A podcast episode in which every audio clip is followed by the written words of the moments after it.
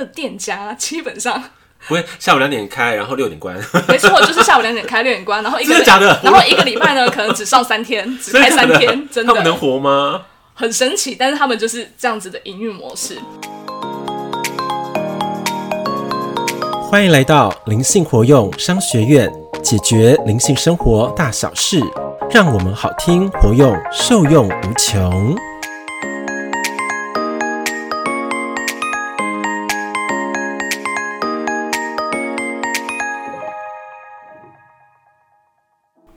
我是彤彤，我是欧玛老师。那今天呢，非常特别的是，我知道说彤彤他这几天啊，去台东的池上有一趟非常好玩的一个轻旅行。那其中也有得到非常多的一种启发或是获得。那今天呢，我们就来听彤彤来聊聊他这个呃旅程当中得到一些获得或是有趣的事情。嗯，那彤彤，那我来问问看好了，你在这行当中有没有比较印象深刻的内容或者一些体验可以分享给我们听众的？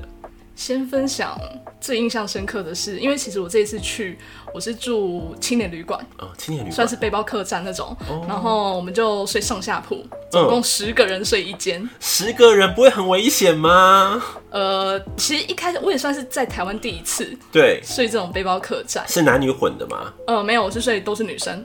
真的哦，对，都是女生。然后有这么多人都去台东旅行的，多，其实蛮多的。会去的就是有两种，一种是真的是去旅行，另外一种就是爬山。哦，对，大家会去那边爬山。爬山爬什么山呢？去看嘉明湖。嘉明湖，对，嘉明湖，然后还碰到一个超酷，他睡在我上面，嗯，他是去单攻嘉明湖，因为通常嘉明湖都是可能三天两夜，嗯，就是上去以后在那边搭帐篷，然后三天的行程，嗯，对，可是单攻就是他当天来回，超厉害的，那体力超惊人的，而且很熟，一个女生，对对对，她一个人上去，她单攻过了吗？有单攻过别的山，哦，对。我们就觉得哇，超强的，好可怕哦！女超人的一个类型，对对对，而且她很瘦小，跟我差不多瘦哎，对，很厉害。她应该带给你很大的刺激吧？没有，就觉得超酷的，原来有这么多人。然后另外一个很酷的是，有很多独自去旅行的哦，嗯，是五六十岁以上的阿姨们，真的单人哦，一个人去。对，像睡在我旁边，他就是呃一个退休老师，嗯、然后他就是专门哦，他骑摩托车哦，从台北骑到花莲，然后再到台东，他都是骑摩托车，然后一个人背着单眼相机，他就是去拍照的。嗯，他拍了很多很美的照片，然后当天晚上就是他跟我讲说，隔天早一点起来，在太阳日出之前去看那个池上的山。会看到很多的山岚，很美，嗯、因为清晨的光是最柔和的。对，第一个是他，因为他拍照嘛，他说那个柔和的光拍的效果非常的好，而且很美，他就建议我早一点起来，所以我那一天四点半就起来了，隔天早上。哇塞，那这是一个大挑战，真的是大挑战，就还蛮蛮特别的。然后我觉得在那边很特别的是，我一进到那个环境啊，进到这个地方，我觉得我的身体就放松下来了，很自然而然，很自然而然，而且。很神奇哦，因为其实我在台北，我不知道就是长期紧绷，然后我的背啊常常会酸痛不舒服。对。可是我到那边，我就会观察我自己，嗯，我就觉得我完全没有不舒服哎，就是可能有时候就是像呃那个什么背，背啊、对对，对后背，然后接近臀部的那个、嗯、那个地方，其实蛮容易酸痛的。可是我到那边完全没有不舒服的感觉，很神奇。所以说，大自然的疗愈。是真的，是真的，对。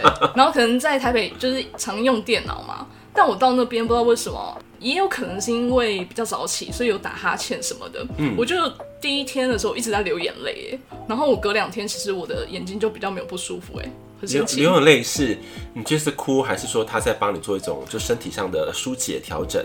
我觉得是在调整，嗯，对，就是打哈欠嘛，然后流眼泪这样子。那有没有什么泪眼汪汪，或是那种什么分泌物啊，或是比较特别的，就是呃一些身体的，倒是没有什么分泌物，只是觉得泪水比较多。嗯、真的哦，对啊，你就是哭一直哭吗？没有啊，就是就是打哈欠的时候。就是会觉得眼睛的那个泪水比较多。哦、嗯、哦，你说比较多，比较多，就比台北还要多。对。哦，嗯，所以说你你有感觉到说这样的算是一种呃能量的一种推动，然后让我们的身体的调整的速度可能比台北还要来得快。对，给我的感觉是这样，哦、因为我在流眼泪的时候，其实很奇妙，就是突然一个直觉进来，就觉得哎，是不是在帮我排毒啊？因为我好像流完眼泪以后，我的眼睛就比较放松了。对啊，因为之前感觉到彤彤的眼压也是还蛮高的，嗯，对，要不然就是说很多事情好像没有排干净，应该是，对不对？对，对啊，没有排干净，嗯嗯，然后他现在是进去里面了，对。对而且到那边呢、啊，真的是出去啊，你都觉得空气是香甜的，甜的，是甜的，对，很神奇。因为你到那个环境，你就觉得天哪，都是稻香味哦，对，然后那个稻香味就是弥漫在空气当中，然后也会觉得有点就是香甜香甜的感觉。哦，这我能够体会。嗯，就可是现在很多的都市人呐、啊，是很难去感受到你说的香甜味的。真的吗？真的啊。因为为什么我我有这种感触？是因为我毕竟小时候在那个就是高雄嘛，内农生活了一段时间。那个时候他们的四季当中有一季就会用稻谷，嗯嗯嗯，对，所以我会知道什么叫做香甜味。对，就是尤其是太阳啊，很大的时候晒下去，对不对？对，没错。那味道整个这样曝晒出来，扑鼻而来的感觉，对，就暖洋洋的，没错。然后就觉得哇，身体也被暖起来了。是，哦哦，对对对。很舒服，真的很舒服。所以现在的池上，他们就是要种稻谷就对了。嗯、呃，为什么现在去？其实现在去一个很好的地方是，呃，还没有放暑假，嗯，所以学生比较少，少然后观光客也还没有开始，就是真的大量进来。嗯、因为到七八月的时候，台东会有热气球节。哦，然后呃，所以现在算是少的，可是现在这个时期刚好算是稻谷准备要收割的时候，哦，所以它就是一片就是绿黄绿黄的，那很漂亮，很壮观，对对对对对，很美。嗯、然后就是看我拍照，我就觉得，哎，其实我拍好像都差不多，可是你就觉得怎么看都不腻。嗯，对，因为我有观察，就是那个彤彤的这个 IG 动态啊，嗯、对你发的时间真的非常的早，哦、对。对，就蛮早的，凌晨到五点多的时候你就发了，嗯、然后我就看，对，对。然后就那个山岚真的很漂亮，对、啊，而且变换万千，对，然后还有拍到你说那个什么，哎，连柏油路好像都有热气哦，是什么？对啊，很神奇耶，嗯，就是我昨天我去四天嘛，然后刚好最后一天下雨，昨天下雨，嗯，然后呢，可能是地板很热。那下雨下下来之后，天哪，那个地板在冒烟呢，很神奇。而且刚下雨的时候，其实那个时候太阳还是超级大的，我还在跟里面的那个就是咖啡馆里面的店员在聊，然后他说：“哎、欸，等一下可能会有彩虹。嗯”对，可是后后来就是雨真的下得还蛮大的，对可是我们就发现它已经下一阵子喽，但是那个地板在冒烟，对，很神奇。因为连那个老板他们都说：“哇，太神奇了，他们好像之前也没有看过。”就很少看到这些，对不对？对对对。对，我还有看到，就是因为彤彤传给我一张照片，嗯，就好像月亮很像彗星一样，超级大。那月亮真的超级大。嗯，对啊，连那个就是在池上那边的民宿老板啊，他们也就说，就是问说，哎、欸，有没有看到月亮？嗯，对。因为他们也觉得，就是那个时候的月亮真的特别大。你真的会挑时间呢？因为神奇，对啊。最近好像是超级月亮的，没错。对。然后听我昨天回程的时候才看到说，好像十八号开始吧，好像十八号到二十八号之间吧，就是会有五连星，会看到金星、木星、火星、水星啊，就是五个，然后同时出现。嗯。对，大概在清晨的时候，嗯，有机会看到。真的哦。对。那我昨天有看到。你真有看到？昨天看到这个报道，就是天文台发布的讯息。哦，那我我家的话的这个后阳台，对五连星是吧？对对对，他说 五连星，很明显嘛。他说很明显，是一条直线嘛？可能就有点像是月亮上升的那个那个轨道吧，应该是这样子。哦，对，好哦，很神奇。那我们来看看，对对对。那因为你刚刚彤彤讲的几乎都是偏那个就是啊大自然的部分嘛，那有没有所谓人文气息的部分？人文气息哦，嗯，其实我觉得在那边，第一个是我第一天印象非常深刻。我到那边的时候，我去吃一间面店，然后那间面店呢，它出餐超久，我点一碗肉 肉燥面哦，可是我大概等了应该有十分钟，那个时候店里面大概只有两三组人而已。对啊，因为看照片人很少。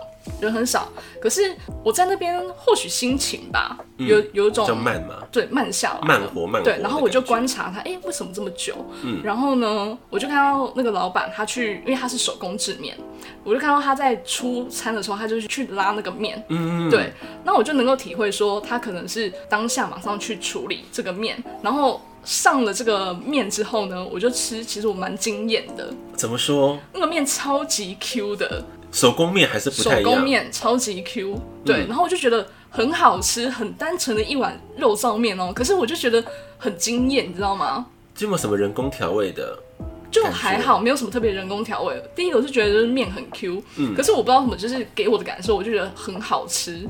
然后我就有一种感觉，会觉得他们是很认真在对待每一个食材，嗯，然后认真的在制作每一碗他们的餐点，嗯，对，这个用心，我好像是能够感受到的。就它对比很多大都市那种速成的文化或速成饮食，对，速食差非常的多，对吧？对，就是我我不知道为什么，但是在那个地方，我就真的很很能够很深刻的感受到他们对食材，然后对每一份餐点，对每一个客人的那种用心，我是可以感觉到的，所以我会觉得这个等待很值得。嗯，对。就他们应该有保留了，所以一个比较原始当中啊，嗯，对人对物。然后对大自然的一种尊敬，没错，是吧？对，嗯，就是这种感觉，嗯，对。然后这点很难得哎，很难得。然后另外一个是我后来吃完面啊，我就去一间咖啡馆，嗯，那咖啡馆两点才开，对，那那边的餐那边的店家基本上不会下午两点开，然后六点关，没错，就是下午两点开，六点关，然后一个假的？然后一个礼拜呢，可能只上三天，只开三天，真的，他们能活吗？很神奇，但是他们就是这样子的营运模式。我去礼拜一到礼拜四，超多店家都没开的，就是那种网络上你去搜寻啊，可能哪里好吃，就很多都没有开。他们是专门做假日吗？对，大部分都做假日，就是一些比较有名的店都是做假日。然后他们的晚上七点过后，可能就比较不容易吃到晚餐了，因为很多店都准备关了。这么可怕？很可怕。所以当然很早吃。他有便利商店吗？有便利商店，有全家跟 seven，有，幸好还有，但没有全联。嗯，对对对，很神奇。就，就是饿不死，但是吃好要吃美味的，要赶快去。对对对，然后要不然就是假日去。哦。对，然后另外顺便提一下，他们的物价其实我觉得跟台北差不多，也是挺高的，没有比较便宜。对啊，然后回过头来刚刚讲那个咖啡馆。在咖啡馆我也很感动的一个地方是，因为它两点开嘛，我刚好两点就进去了，所以我很幸运有位置坐。然后那个店也不大，大概只有三组客人而已。嗯。那后面进来的客人呢、啊，他就是店员就会跟他讲说，不好意思，我们目前客满。然后三组就客满。对，三组就客满了。对，不好意思，目前客满。那看要要不要预约？哦、对。然后他会先问他有没有预约，如果没有预约的话，可能就请他等，那他可以帮他留资料，客人离开再联络他。嗯对，可是，在那边我得到的感觉是，他们非常尊重每一组客户。嗯，对，不管你在那边要待多久，他也没有限制你用餐时间哦。对，不会赶你，对，不会赶你。对，然后没有限制用餐时间，那他也很尊重你来这里，他就是全心全意的对你，直到你离开之后，他才会接待下一组客人。那有没有低消？也没有低消啊，可能就一杯饮料嘛。基本上你去一定会至少点一杯饮料啊，对，一杯咖啡啊，嗯，对。然后那杯咖啡我，其实我大部分都喝美式，对。然后那杯美式让我也很惊艳，嗯、我就觉得天哪，怎么会这么好喝？我不知道是我心态的关系啊，但是我真的去的时候，我就觉得那一杯美式让我觉得非常好喝，非常顺口，我才会不自觉的我在那边点了第二杯咖啡。我很少会在同一间店点到第二杯咖啡，我通常都点别的。嗯，你是不是身心舒畅，然后你的五感都开了，连味蕾都开了？应该是，我觉得应该是。真的，我在那边就是会有那种很深刻的体验，然后我就真的会很能够感觉到，在那边好像店家，然后就是那里的人对于食材、对于当地的自然土地，然后跟对人的那一份尊重，这让我很深刻。嗯嗯，那因为好像去台东，我没有记错的话，不是什么金城武什么金城武术啊？对对啊，你有去？你有去吗？我有去那里看，有有朋友。就一直跟我讲说金城武术这样子，然后一定要去看。那其实我往那个道路走的时候啊，我就发现，其实我觉得每一棵都是金城武树。哦，嗯，每一棵都很美。嗯，对，所以我那个时候的觉得，我就觉得说到哪里都是金城武树，我没有特别想要去找哪一棵。嗯，对，我这一棵看得顺眼，我在它的下面可能就写写明信片，坐着，然后看看稻田，看看那个，因为它会有。就是渠道嘛，嗯，灌溉的渠道，然后我就觉得很舒服了。嗯，对。那你有在渠道当中，你有下下去吗？就看他们的那个呃水的味道啊，他们的河川的感觉啊。呃，他们的泡泡脚之类的，那个倒没有。嗯，对，这个呢就要回归到一个一个点了。嗯，因为我第一天啊，我第一天骑脚踏车骑骑的稍微偏僻一点。嗯，对，也是农田。然后呢，我就在大马路上，它是双向的大马路，柏油路哦，在大马路上看到两条蛇 在交缠。而且那蛇还颇大的，嗯、对，幸好我有看到它，我离它有点距离。要不就撵过去吗？对，我就很害怕。就是第一个是我是先惊讶，对，嗯、然后我就绕过它，有没有想拍照，就是录影。可是呢。嗯，后来他他们可能也发现我了，然后这两条蛇就是钻到那个农田里去了。嗯，对，所以自此之后呢，我只要想要走进农田，我都会有一点点阴影在，我都会想说会不会有蛇冒出来，又来了，又我就不敢在那边待太久。对，又有阴影了。对，就是我可能会想要，哎，走进农田啊，赤脚走到那个田埂上嘛，对，然后可能可能就可以冥想一下，或者是放松一下，闭眼这样子。可是我真的会有一点点。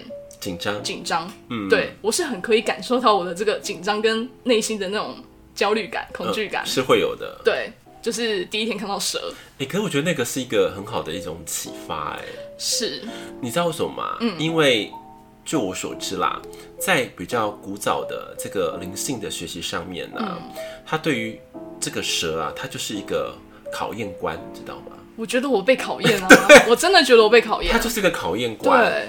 他会说：“你会不会就是他可能把你放在一个与蛇共存的一个空间里面？嗯，你如何超越你内在的恐惧？对，当然，假说你可以安然无事的离开的话，那代表说你的恐惧，你战胜自己内在的阴影。你知道这意思吗？所以去台东，他第一个考验就是透过手来考验你的感觉。真的，我很有这种感觉，因为我在某一次，就就是我一直尝试走到田埂里去，嗯，对，赤脚。”对，然后在那边可能可以闭眼去感受大地。嗯、对，对我尝试过呃三四次，嗯，对，然后其中有一次我真的很努力的鼓起勇气，让自己在那边多待久一点。我就是跟自己沟通嘛，然后去让自己可以尽可能的去面对这个恐惧。对。对，那我觉得我有稍微让这个时间拉长，对，但是还没有办法真的很完全，没有那么短啦。好歹也有五到十分钟，没有那么短啦。对，可是他田埂是走进，他可以走进去的，是可以走进去的。那他不会说，哎、欸，你不行，你是那个游客，你不能走进去。不会，那边的农田是，它只要没有风，那它其实都会有路可以走进去，然后也不会有人赶你。哦，它是开放的嘛？嗯，对，哦，是哦。所以我觉得还蛮蛮好的。所以你是在田埂当中做冥想吗？你是坐在那里吗？嗯，坐在那里跟站在那里。都有，坐着站着都有。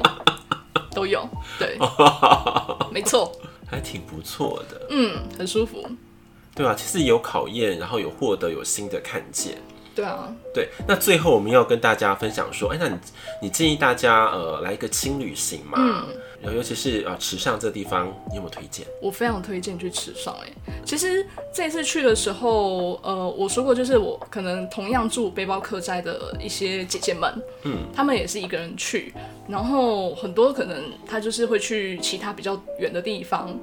那像我最远有一天啦，我有骑车到长滨去，嗯，对，然后在那边去海滩啦，有我有看到。然后我跟你说非常有趣哦，我在那边。有一个很糗的事情，因为它的那种海滩它是细沙，嗯，对，而且是灰色那种，就是细沙，对。然后因为很热，所以那个沙滩很烫，嗯。然后我是穿着夹脚拖去的，嗯。那我走去那个海滩呢，再从海边走回来的时候啊，嗯，我的夹脚拖就从中间整个裂了一半，嗯，就对半了，裂开。为什么？因为太可能太热，融化吗？可能太热，然后那个夹脚拖可能也也穿的比较久了，哦，对。然后它就断了，从中间断了，嗯、很糗。对，对我在那边啪啪啪，然后走到 Seven 去，然后跟我一起进去 Seven 的一个阿姨，她就说：“哎呦，拖鞋坏了哦。”嗯，对。然后她就说：“我原本想说就是 Seven 看有没有拖鞋，可是那拖鞋可能太大了，不适合。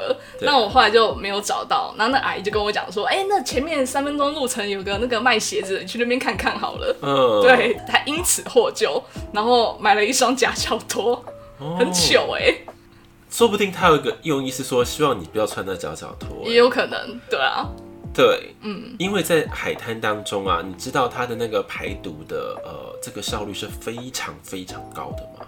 我不知道哎、欸，不知道对不对？我不知道，就有一些呃，我就讲多一点好了，好啊、就有一些人就是身体有一些病变的，尤其是很严重，然后、嗯、有些是癌症，嗯，等等的，他们大自然疗法的其中一个功法就是要去海边。嗯，去行走，让我们的脚底跟我们的地气啊，能够做个连接，就是交换能量的概念。可是超级烫，我都觉得那个会被烧掉，哎，就是会烤熟，哎。没有，你可以这样子啊，不是海水也比较温暖的哦，对啊，你可以踩在海水，对，踩在海水，对，然后跟沙滩的，对对对，这样的一个就是呃交融地带，嗯嗯，这样的话它效果就会更好，因为你看到水打上来，然后带出去，对，打上来带出去，嗯嗯，这就是一个其中一个非常好疗愈自己的方式。哦，是哦，对，下次你可以试看看。我我是有走到那个就是海水啊，去踩水。对对啊，那你听懂了吗？嗯，不用到只不用那么到这样的地方，可是是有交融的地方，嗯嗯嗯，那效果也是会有的。嗯，哦，原来如此，好，下次可以多待久一点。对呀，而且你可以站在那个所谓的海水的交融地带的时候，你可以在那边做一个冥想啊，嗯，就像是配就是那个嘛，听我们的节目嘛，配饭吃嘛，对不对？上次不是会讲到说，哎，就是海水里面跟陆地上面的，对，对不对？对，身体疗愈的那一集，嗯嗯，那个哎，感觉应该会更深刻哦，嗯。对，应该蛮不错的。有了，我在那边有待蛮长一段时间，然后就不小心又晒伤了。一定很容易晒伤。对对对，对啊。可是我看的这个呃影片当中，好像那天是云比较多，对不对？嗯，云比较多。哦，对，感觉不是一望无际，但是它的这个生命力还是非常的旺盛。对，那个海水打上来的时候，嗯、其实我不知道什么，在那个看那个海水啊上上下下的时候，我就觉得挺有趣的。有的时候就是那个。海浪啦，就有点像是有时候可能在人生当中会有一些冲击，嗯，可是他那个冲击一来的时候，觉得好像很可怕，嗯，但是当他回去的时候，你又觉得，哎、欸，其实他也会被减弱的，是啊，没有想象中的这么的可怕，嗯，对，其实我觉得也蛮有趣的，对呀、啊，嗯，就是潮起潮落嘛，嗯，那起的时候，老实说，就是你有没有准备好的时候，对。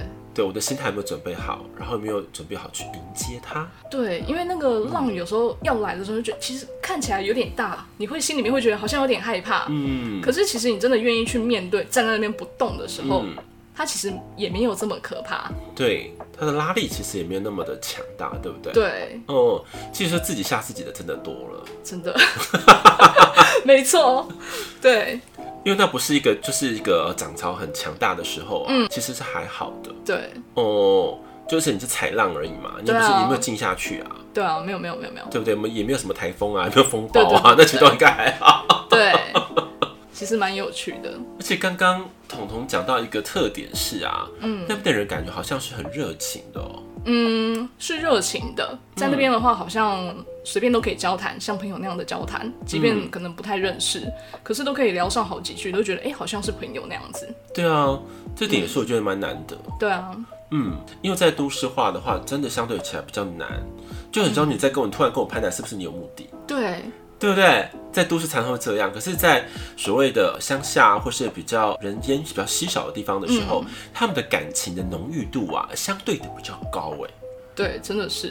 哦。而且会觉得好像很多的交谈没有这么多的目的性，他可能就多问你一句：“哎，你是哪里哦、呃、哪里来的？”对，嗯、然后。哦，你是来来观光的、哦，对，他可能就多问一句，嗯、但是没有什么，你不会觉得有目的，你不会觉得好像被侵犯。对对对对对。对，哎、欸，那我问看看哦，嗯、在那个台东池上的地方，你观察他们的呃谋生的类型或店家以什么为多？呃，大部分还是以农业为多。农业。对。然后像观光客，因为现在也多了。其实我觉得另外一个很有趣的是，有很多移居到台东的年轻人，嗯、对，在那边可能开店，然后比如说开咖啡厅，然后开餐厅这一类的。虽然就像我刚刚讲的，他可能一个礼拜只开个三天四天，我也觉得很纳闷，他到底怎么生存呢、啊？对呀、啊，我也觉得很纳闷。可是我觉得。这是我另外一个很深刻的感受是，是我觉得很有趣。我没有办法真的很具体知道他们到底是怎么生存下来的，但是他们确实就在那边生存的。可是我觉得他们有一个很强烈的心态，嗯，他们就是想要去那边生活的，过好生活，嗯，对，过好一个自己真的想要的生活，嗯，对。就像我昨天去一间咖啡馆，然后我在那边待了大概五个小时。那我就跟那边的老板聊天，老板老板娘聊天，然后他们也是从台北就是到台东的，嗯，对，移居下去，移居下去的。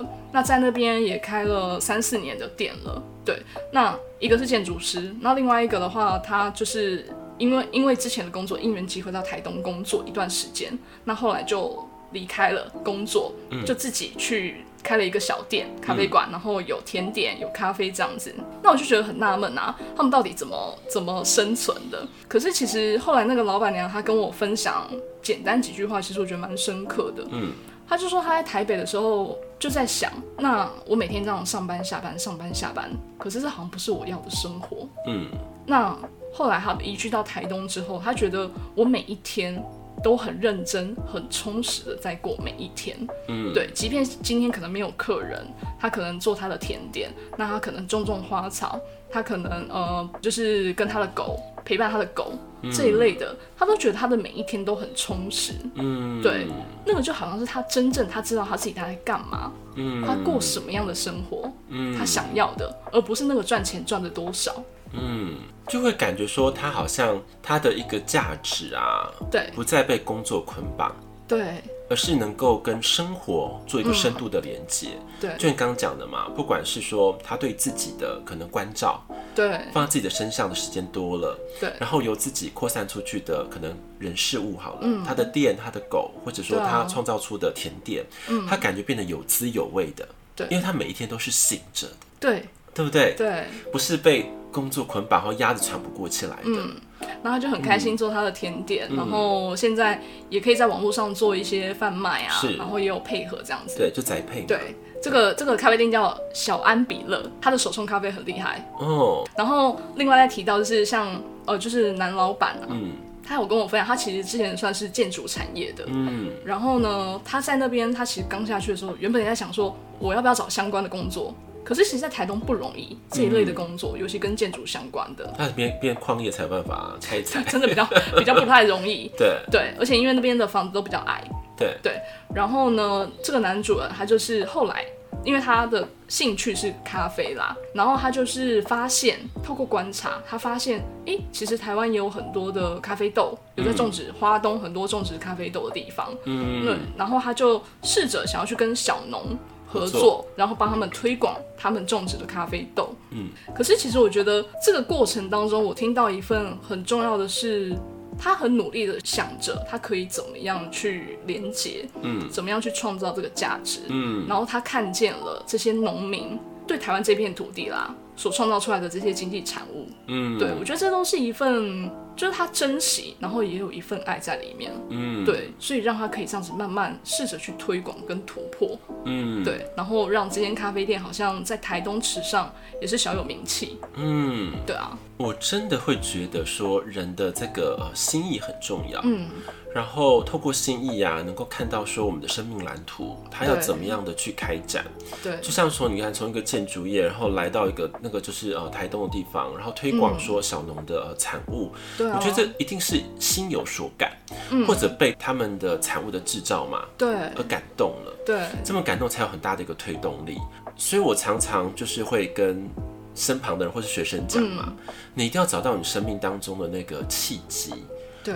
对，或是让你可以运转你灵魂视野的，嗯，对那份来源，对我觉得这点超级重要的，很重要。有时候我们会跟你说，生命好像就是只能庸庸碌碌，嗯，这样子过下去了。对。可是当我们放下一切，来到一个新的环境的时候，你反而会看到自己，然后更多的面向，或者对方给予我们的投射是什么，然后触及我们内心当中最深的渴望。嗯，那种交流就会变得非常的畅旺。对，因为我觉得彤彤很棒的是，因为你有在很深度的学习自己，嗯、尤其在不管心身心灵各方面的学习的时候，所以你的触角跟看见跟感受会跟一般人不太一样。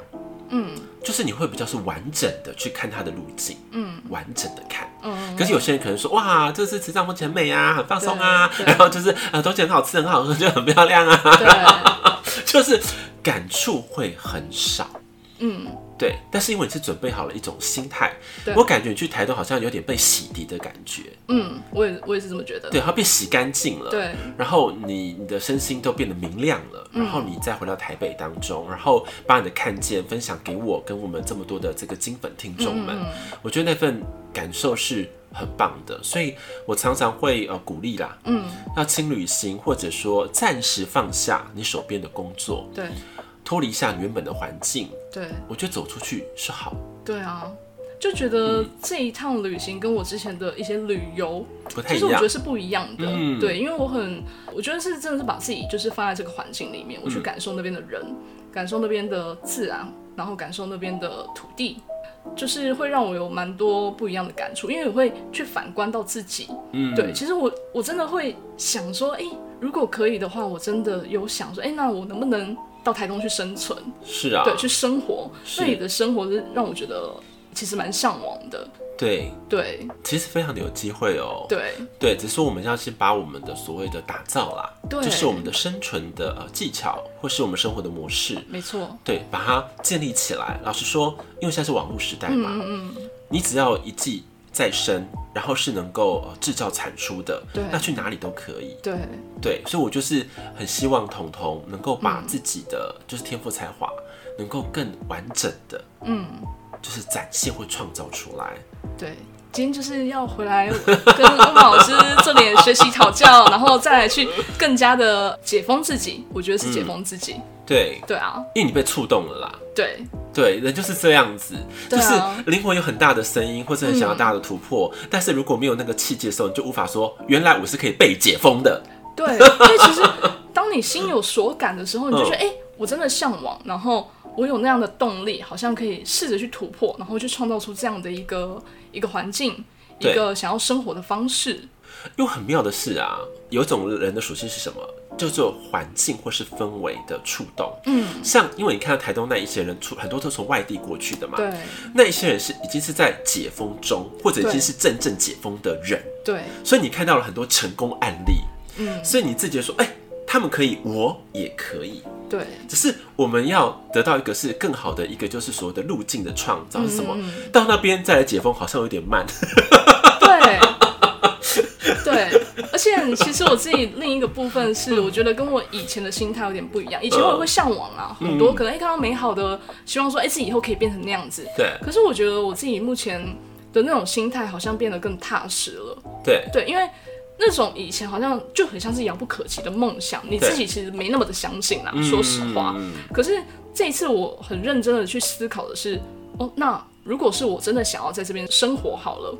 我可以怎么做？对，对我哪些地方可以调整？我在这边开始做准备的。是，我觉得那个心态上不太一样了。嗯，然后我才会更加的深刻去观察，那这些真的移居下来的人，他们是什么样的心态？嗯，然后在这边开始去落地生根。嗯，那他在他们在这边的生活是怎么样能够滋养着他们，支持着他们，嗯，持续去创造，然后持续在这个地方去交流。嗯，对。那个感觉不太一样，对对，然后也可以一种感觉是说，哎，如何开创自己的天赋才华的时候，嗯、是用更另类的一种方式来回馈台湾这片土地。对，你知道吗？这种东西我觉得是更有不一样的愿景。对，然后我们走可能跟别人不一样的路，嗯，但是一样在可能说在台东或者说台湾某一个非常好的土地当中，对，去发展。你的一个呃一个蓝图好了，嗯嗯嗯，或者说你自己的一个灵魂的事业，我觉得那都是挺好的。对啊，嗯、我最后讲一个很深刻的感触好了，好，最后讲一个，我在那边的时候，其实我非常非常的感动，嗯，那个感动是就是山啦，那边就是中央山脉跟海岸山脉，嗯，对，在两边，对，所以就觉得你是被山跟田这个包围在里面的。嗯、我在那边有一个很大的感动是，我就觉得。哇，很感谢，嗯，真的那个是那一份感恩是满出来的，嗯，就觉得感谢这一片土地可以滋养这些呃农田，嗯，然后让这个地方这么的美，嗯，对，会觉得自己好像是被爱着，然后被滋养的，嗯，对，那一份感恩会很感谢这一片大地，所以你看，那个很感动哎，对，所以我希望那个彤彤也是嘛，对，把这份感动啊。真的是扎到自己的灵魂心田里面，嗯、要扎进去。为什么？就是当你常常觉得失落无助的时候，让这份感动能够时常的回忆它，然后把它的能量流拿回来。嗯，因为这点超级重要的。因为你会发现，我们常常带冥想的时候，一直跟我们讲说，地球之母是非常深爱着我们的。对，对。可是那种感觉是听有听得进去，可是没有实际的能场。嗯，去走访的时候，感觉好像总是差了一位。对，嗯，真的就是实际在那边的时候就，哇，天哪，真的是很很感动，然后也很感谢，嗯、对，那份感恩真的是蛮出来的。然后另一个部分是，刚好也对应到那边的农夫，嗯、那边的房子其实都很矮。嗯、对。然后刚好就去去一个博物馆，然后他就分享说，其实那边的房子那么矮，是象征着农民对土地的尊重吗？尊重，嗯，谦卑，对，谦卑的心态，嗯、所以他们都是矮矮的房子，嗯，对，去感谢这片土地对他们的滋养，对。因为你看，突然让我想到一个一种感觉啦。你在讲话的时候就觉得，哎、欸，因为他那样子的一个山势嘛，跟他的一个构造，就感觉啊，人来到那个地方的时候，就感觉是回到了说母亲的子宫一样。嗯，你是被爱着、被呵护着、被保护着的。然后，因为在子宫是一个非常拥有所谓的孕育的能量的一个地方，所以你去那边的话，你会被完整的充电。对，你的灵魂也在充电。哦哦哦，你知道吗？对，所以那种那种感受是很可以很来到什么灵魂的 DNA 里面或细胞里面，知道吗？那种悸动。嗯，对，所以我说希望说，彤彤把这份感受啊，一定要时常的拿拿出来。嗯，拿出来运用，对，好不好？当我们就是很辛苦的时候，或者说我们有电的时候，然后透过这份的轻旅行带的礼物，然后能够再三的回味。有，像我刚才，嗯、反正我一回家就觉得家里很脏，就在打扫，也觉得很辛苦。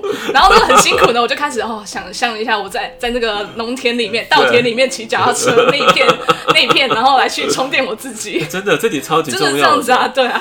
对，所以说人家为什么说要有时候要出国，为什么要旅行？对，对，就是因为这样。嗯嗯，因为换了一个地方，换了一个环境的话，我们的身心的频率会跟着调整。嗯嗯嗯，频率会突然变得非常的高。为什么高？不是因为这特别厉害，是说你释放掉了。对。你释放掉了，把很多包袱全部丢掉了。对，没错。对，那能量才会流动。对啊，因为我一回来就觉得，怎么身体好像变紧了？这到底是什么环境啊？这是怎么回事呢？其实非常的容易啊，真的耶，真的啊。对啊，就像是我们在回那个就是乡下的时候，过年的时候，总觉得哎很舒服，那个舒服感觉没有压迫感。对对，因为我们在乡下美农，它也是啊，就是。高的房真的很少啦，嗯，对，然后都差不多两三层楼而已啦，然后就觉得很舒服，然后没有压迫感，然后能量很流动，然后山岚啊，风雨欲来的时候，那个瀑布好像瀑布雨，一瞬间下来都超级美的，真的，就觉得哇，我觉得乡下真的值得一看再看，因为每天都不一样，对，那边连阴天雨天都觉得美，很美，对，对，所以你知道为什么我我这么舍不得我这个后阳台的天空，就是因为这样，真的，因为这个是在都市当中是很难很难的，真的很难，对。所以我希望说，未来我们也是啦，就是能够找到自己的能够盛开的环境跟土地，对，这是我们要共同去呃未来打造出来的。好的，非常期待。哇，谢谢啊、呃，彤彤今天呢、啊、这么完整，然后这么有感的这个啊、呃、所谓的啊时尚之旅嗯。的的分享，嗯嗯嗯，我希望大家也透过这集当中啊，然后真的能够好好的去认识台湾的每一片土地，因为都有很多很珍贵的宝藏，值得我们去探索跟感受的。真的欢迎大家要亲身去体验。对对，好，太棒了，太棒了。那我们呃本集就到此为止喽，我们下集见，拜拜，拜拜。